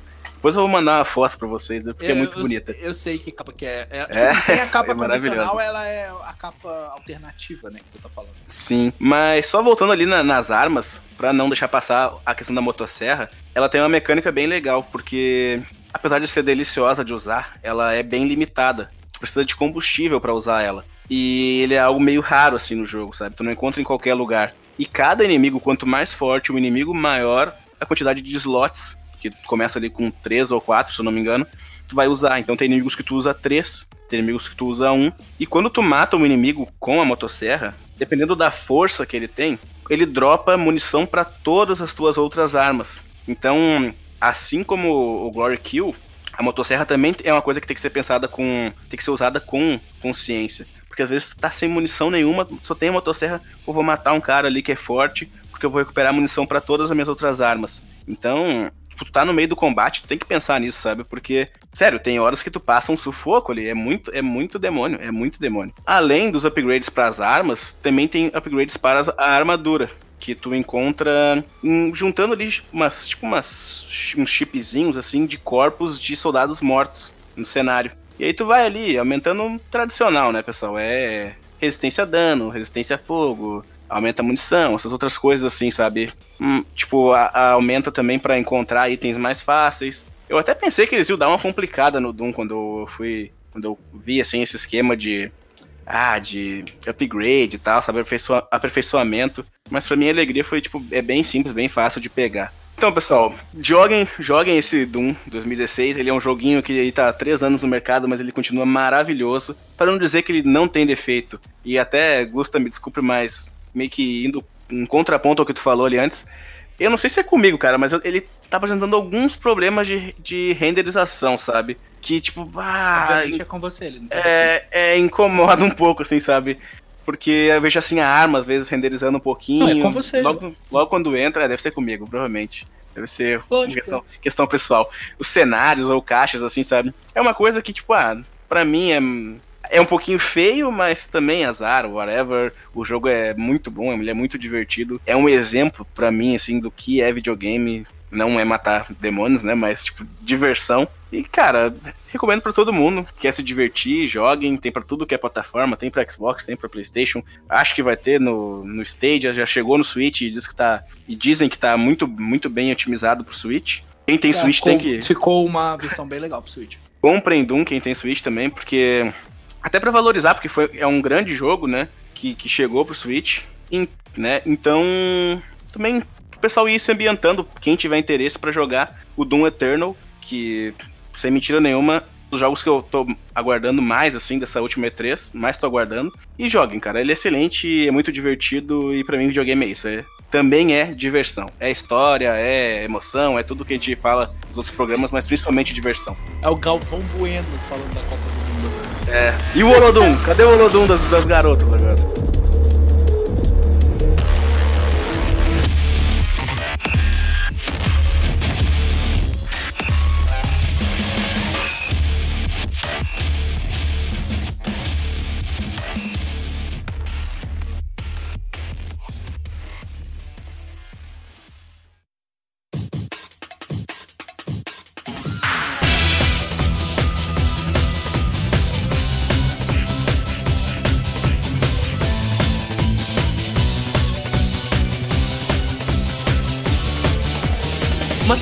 Gosto bastante, que tem muito tempo que eu não jogo, é a série Tales of. E eu fiquei muito contente quando anunciaram o remaster de Tales of Vesperia.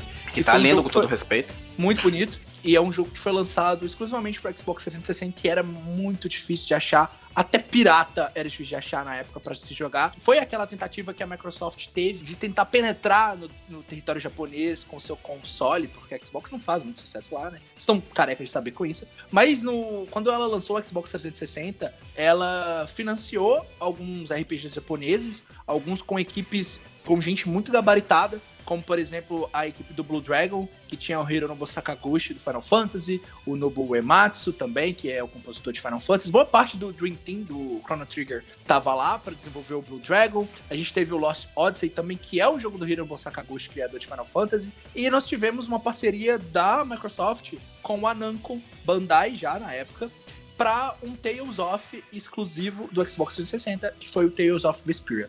Isso acabou não dando muito certo, porque o Xbox não vendeu muito no Japão, e o Tales of ele acabou não vendendo muito também lá. Aí eles acabaram lançando uma versão do PlayStation 3 do mesmo jogo, só que só no Japão, só em japonês, e a versão americana ficou exclusiva do Xbox 360, e como eu disse, extremamente difícil é, de, de achar para se jogar, e a versão do PlayStation 3 ainda tinha extras. E esse remaster traz tudo isso. Traz os extras da versão de PlayStation 3, traz o jogo numa resolução melhor, com um FPS melhor, e ele foi lançado para todas as plataformas. Ele foi lançado para PlayStation 4, Nintendo Switch, Xbox One e também para PC. E o melhor de tudo é que o jogo tem opção de dublagem em inglês, japonês e tá legendado em português do Brasil. Não sei quanto a versão do Nintendo Switch, acredito que não. Só que as versões de Xbox One, PC e PlayStation 4 estão legendadas em português e isso é muito bom porque JRPG é em o- português.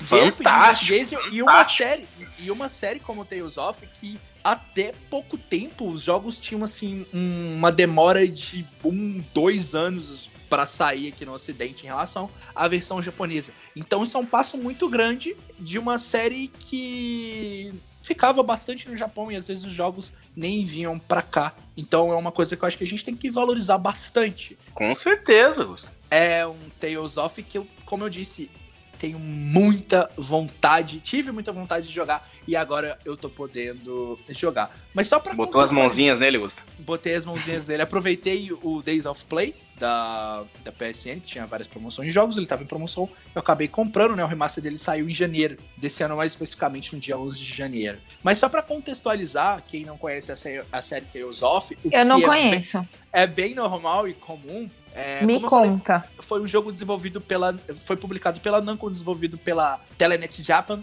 E ele saiu para Super Nintendo. O primeiro jogo da série saiu para Super Nintendo, que foi o Tales of Fantasia, lançado em 1995. E o grande diferencial do Tales of era um RPG mais dinâmico em relação aos outros, aos outros jogos de RPG que a gente tinha no mercado. E é bem louvável que esses caras conseguiram fazer na época, conseguir o destaque que eles conseguiram, porque era um mercado dominado por Final Fantasy e Dragon Quest no Japão. Eles chegaram e conseguiram ter certa relevância. A série conseguiu, ela estourou no PlayStation 1 com Tales of Destiny, mas teve um, um deu um passo muito grande com o Tales of Fantasia. E a proposta Senhor Gustavo? Oi. Só um minutinho. Versão de Switch PTBR. Muito bom. Muito bom. Não, não tem localização. Não tem desculpa não jogar. Inclusive a mídia física também. Muito não, tem que valorizar muito isso, cara, porque porque já é, olha, o jogo JRPG, cara, tipo, é muito difícil vir com legenda, cara, em inglês, imagina, né? O máximo que a gente consegue é uma legenda em inglês. Pô, a gente teve. A gente teve. Assim, teve o cara entender a história, né, Gusta? Pô. Teve outros jogos. Porque assim, vamos lá. Antigamente. Antigamente, você até aceitavam. Ah, porra, legenda em português. O jogo é grande demais, tem 80 horas de jogo. Pô, legendar tudo é foda, muita fala. Mano, The Witcher 3 veio dublado. Dublado. É. Todo mundo The com Witcher, voz diferente. The Witcher todo 3 mundo com voz diferente. Tem tipo 1500 horas de gameplay. É verdade. O Horizon Zero Dawn. Que jogo, ó. Também. É, então, é verdade. Você dublado tem... legendado. É, dublado legendado. Então não tem desculpa mais. E como eu falei, de uma franquia que até outro dia tava. Os jogos só ficavam no Japão e não saía aqui. É realmente louvável, principalmente a versão em português para Switch, né, velho? É, é, bem bom.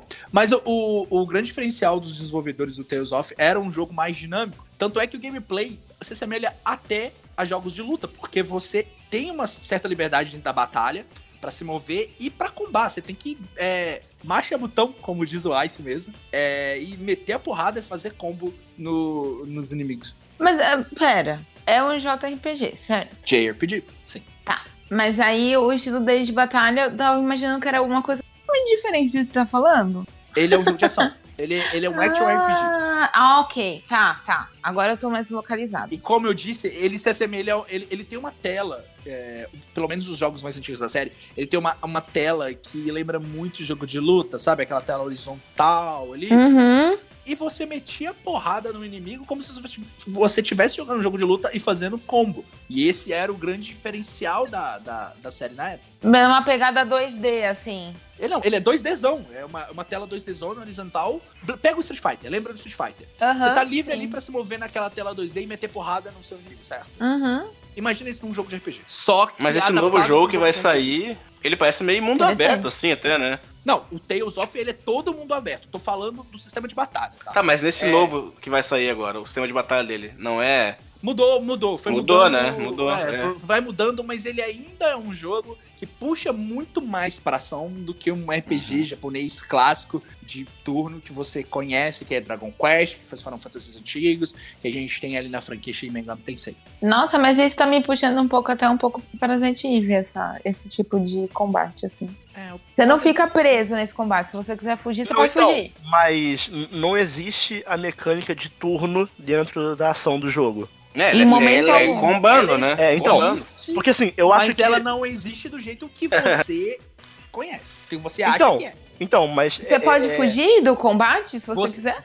Não, Final Fantasy também pode. Ele se assemelha mais a um Xenoblade, né? Claro que é o contrário, ah. porque Xenoblade saiu depois, mas do que um, um jogo de RPG clássico. Sim, mas ainda tem cooldown. E isso para mim ainda é um conceito de turno. E o que, que é cooldown? Cooldown é quando você usa uma habilidade e para você usar ela de novo, tem você tem que esperar alguns segundos. Tem que esperar, esperar pra, um tipo, carregar. É como se fosse o, o, o, ATP, só que só pra skills. Isso. Ótimo. Exatamente. Então, o, o Tales of Vesperia foi esse, esse Tales of que saiu ali no, no Xbox 360, só ficou ali e agora tá disponível para tudo e eu consegui colocar as mãos nesse jogo e tô conseguindo jogar. A história do jogo, ela segue o Yuri, Lowell, que é protagonista de cabelo roxo, grandão, que era um cavaleiro do Império, só que ele desistiu de ser um cavaleiro do Império porque ele simplesmente não concorda com nada que o Império prega. Ele simplesmente largou pra lá, mas o melhor amigo dele continuou lá, que é o, o Flynn. Os dois cresceram juntos num distrito inferior da capital, os dois foram crianças muito pobres. O Flynn continuou lá e o Yuri continuou, saiu e ficou lá no distrito inferior ajudando as pessoas, mas ele é um cara muito talentoso, era um soldado muito talentoso, então ele sempre tá ajudando as pessoas mais pobres. Até que um certo dia, a Blastia, nós vamos chegar, vou explicar uma Blastia, a Blastia de água ali do distrito explode, some e o distrito fica sem água. É, e Blastias no mundo de Tales of Vesperia, elas servem para praticamente tudo. Elas usam a Air, que é uma fonte para dar poder para as Blastias, e isso faz com que as Blastias sirvam para várias coisas. Você tem as Blastias de combate, que são usadas para usar magia,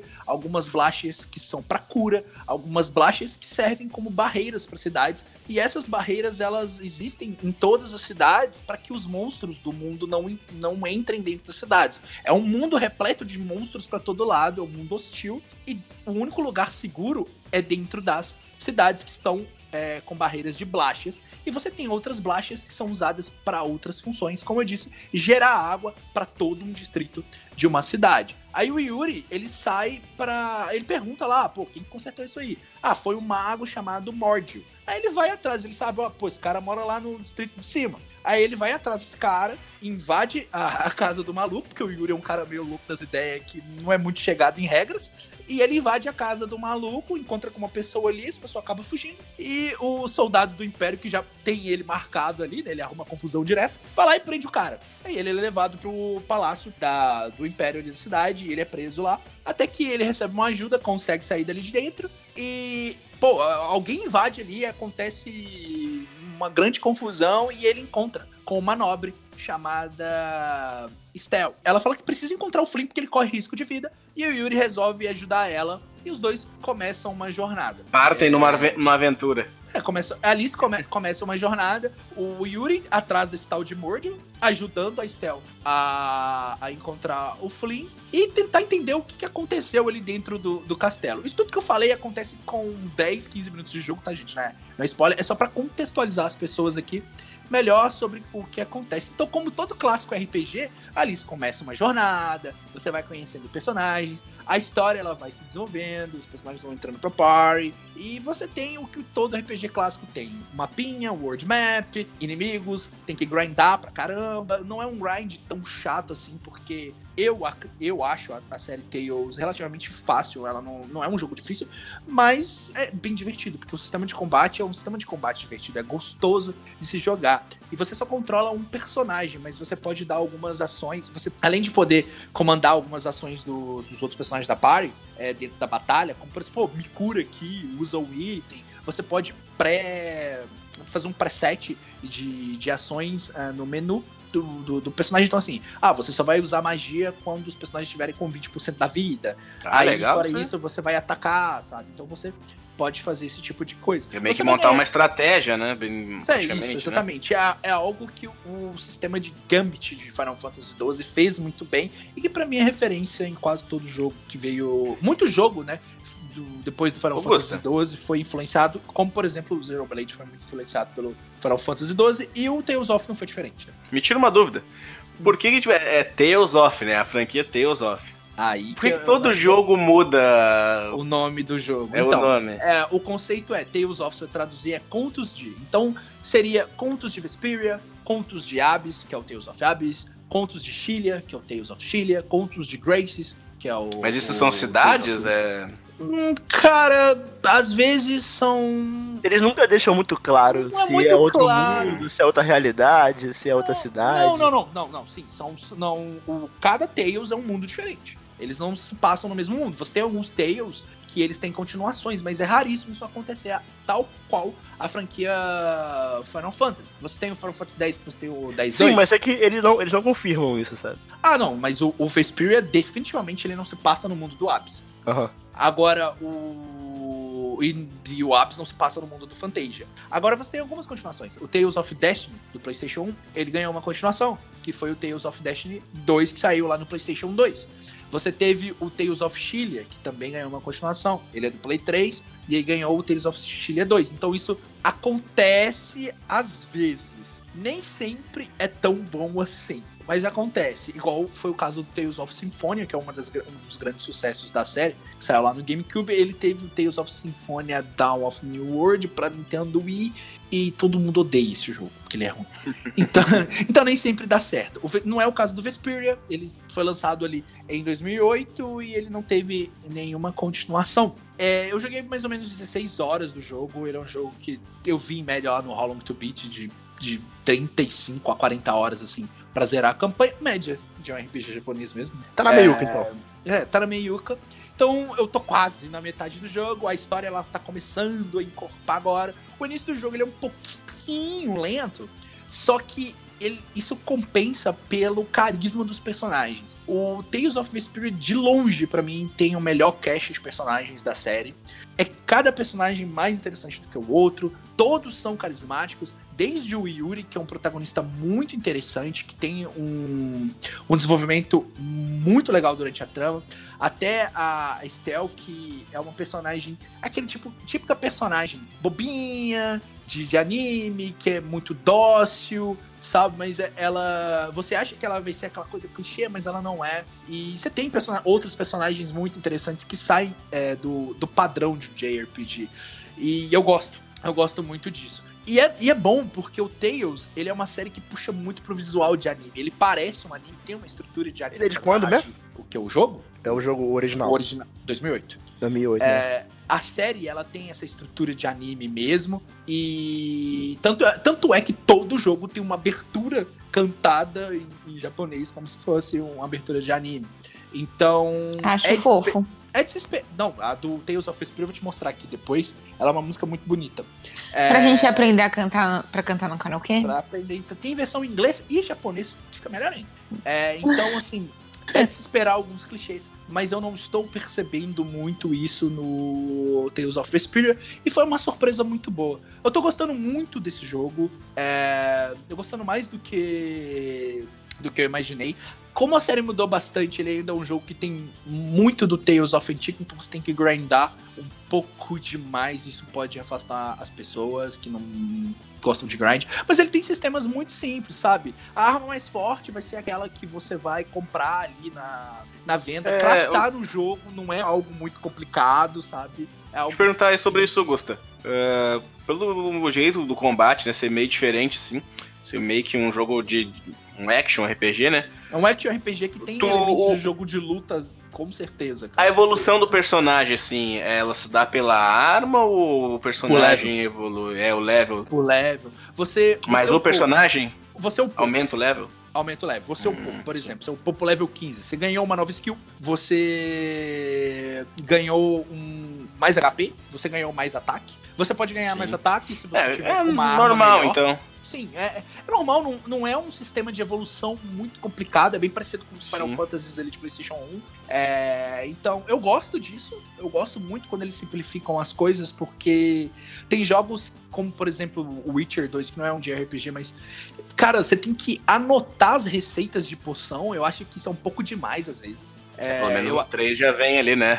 no 3 é muito mais amigável. eu acho que no 3 é, é, é, é, legal. Eu acho que a forma que você crafta as armaduras no 3 é, é, bem, é bem legal também. E no Tales of é tipo, ah, você tem uma arma. Aí você lutou contra um monstro e esse monstro dropou, é, sei lá, um pedaço de ferro, dropou o chifre dele, dá pra fazer alguma coisa com o chifre do monstro, com a pele do monstro. E isso, você chega lá na loja, você olha lá, ah, se você usar esses itens aqui na arma que você tem, ela vai se transformar numa arma mais 10 e ela vai ficar mais forte.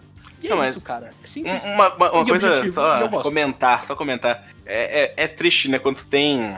Não, não diria nenhum preconceito, mas tipo, um receio. Não conhece uma franquia, no meu caso também, que a Thaís comentou que não conhece a franquia, eu também só conheço assim de nome, nunca tinha parado pra, pra ver realmente como é que é o jogo, e pelo que tu tá me falando, parece um, um jogo bem interessante e simples até, né? Mesmo sendo um, um JRPG, não digo fácil, não diria isso, mas tu falou já que ele é, não é tão difícil, mas simples de entender, né, para quem quiser entrar Sim. na franquia. Sim, ele é muito acessível, ele é. é, bem. Ele é um jogo que. uh, o Tales of Vesperia, além de ser um Tales que eu recomendo muito pra começar a série, Uhum. ele, pra quem não, não, não manja nada de JRPG, eu acho que ele é um bom jogo pra se começar também. Eu te é confesso fácil que de depois ver. que eu vi esse trailer na última E3, cara, eu fiquei bem interessado, assim, É, então tá- em jogar tá- o jogo, Tá sabe? bem diferente, cara. Tipo, o, Tales novo, né? No novo, Tá- sim, mas mesmo assim me, me despertou uma curiosidade na franquia. E aí, mais isso que tu tá comentando, de, de não ser um jogo que, que sim vai me exigir tanto, sabe? Que vai tão complicado assim de entender pra uma pessoa que não é tão Habituada. ah, habituada a RPG, né? Já me dá assim mais vontade ainda de conhecer, sabe? De, de ir atrás dos jogos. O Tales of Vesperia é legal porque ele é um jogo que tá muito na transição da geração PlayStation 2, que ainda tinha muito é, dos jogos mais clássicos da série. E ele tá entrando ali na geração do PS3, do Xbox 360, e que teve muitas mudanças na série, mas ele ainda ele tem o, o- muito dos clássicos e tem um ar fresco ali, e ele mostra algumas ideias que eles iam utilizar nos jogos que vieram mais pra frente, que foi o caso do Chilia,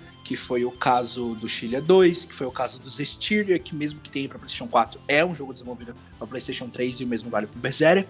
Então, ele é um jogo que tá ali no meio. E ele é ótimo pra começar porque você vai pegar o que foi a franquia clássica. Então, se você quiser jogar um jogo da série é, dos jogos anteriores, você vai conseguir jogar porque o, o Vesperia ele faz parte dessa leva.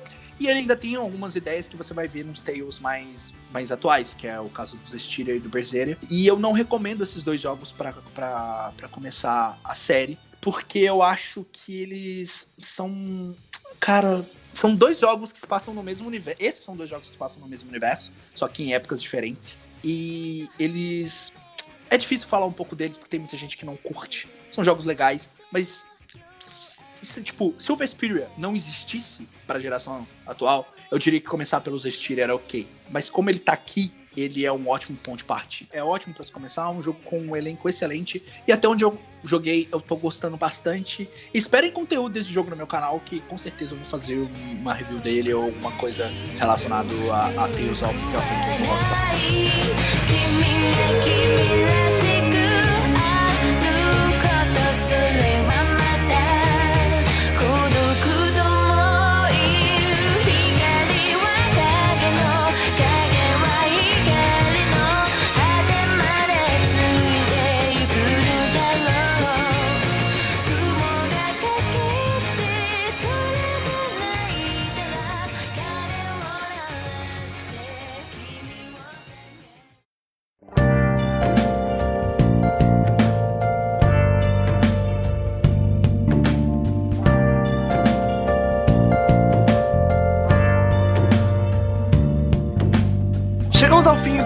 Mais um episódio do Splitcast. Muito obrigado pelos RTs, pelas mensagens de apoio. Nessa época aí que o podcast tem sofrido muitas críticas de uma galera aí sommelier de podcast. Ah, é? É o Pernalonga de batom.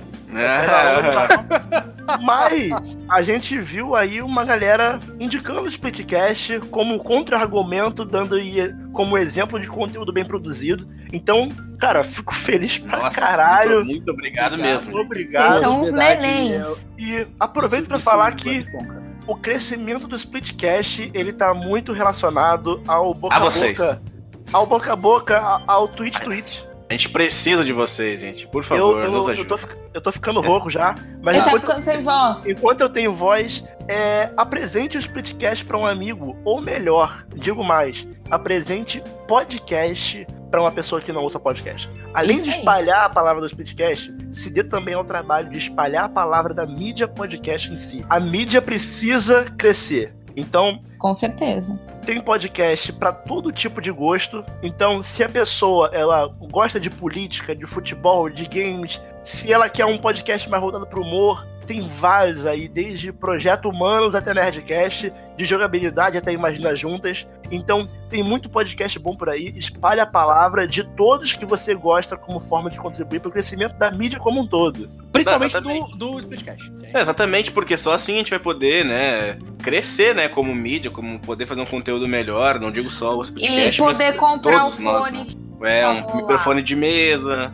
É porque um monte de assim, qualidade. o, o podcast, diferente de um YouTube que tem ali uma forma de espalhar a palavra que é um pouco, digamos, é, discutível, né? A forma como funciona, mas ainda existe a home do YouTube em que há recomendações. O podcast não tem esse tipo de plataforma para recomendações. É boca a boca mesmo. Alguns apps têm ali algumas recomendações, mas os produtores de conteúdo nunca sabem exatamente como funciona essa recomendação de cada app. A gente fica um pouco no escuro, então a gente depende muito do boca a boca e de você espalhar a palavra. Então apresente o podcast para um amigo, apresente o Splitcast para um amigo que gosta de videogame e queira ouvir uma boa conversa, mesa redonda de videogame roteirizada. E se você quiser enviar e-mails pra gente, tinha para contato arroba splitcast.com.br e nos siga nas redes sociais em arroba splitcast underline no Instagram e no Twitter. Para finalizar o episódio de hoje, é, chegou a minha vez de selecionar a música. Ah, logo que o Então- bichinho tá quase sem voz, gente. Eu tô Ô, quase sem voz, mas sabe quem tem voz? Quem? Ashley Barrett. Ashley Barrett Ó, Ashley. é cantora com Darren Corby, compositor dos, das trilhas sonoras de jogos da Super Giant Games. Então, Nossa. hoje, pra encerrar, eu vou fechar com Paper Boats de Transistor. Ó, um jogo aí que eu sou é. apaixonado. E a trilha sonora me deixa mais apaixonado ainda cada vez que eu ouço. Então, se semana que vem eu não tiver mais voz e se eu, eu for Que obrigado horror, a não gravar mais, Ele semana vai que gravar vem, por Libras. semana que vem tamo aí. É. E nós somos o Splitcast e até semana que vem, se tudo Ah, certo. falou! Tchau, gente. A nuvem negra. Tchau! Membro, tô ficando Tô sem doente. voz pra caralho. Seconds march into the past. Moments like that, they're gone. The river always finds the sea. So helplessly, like you find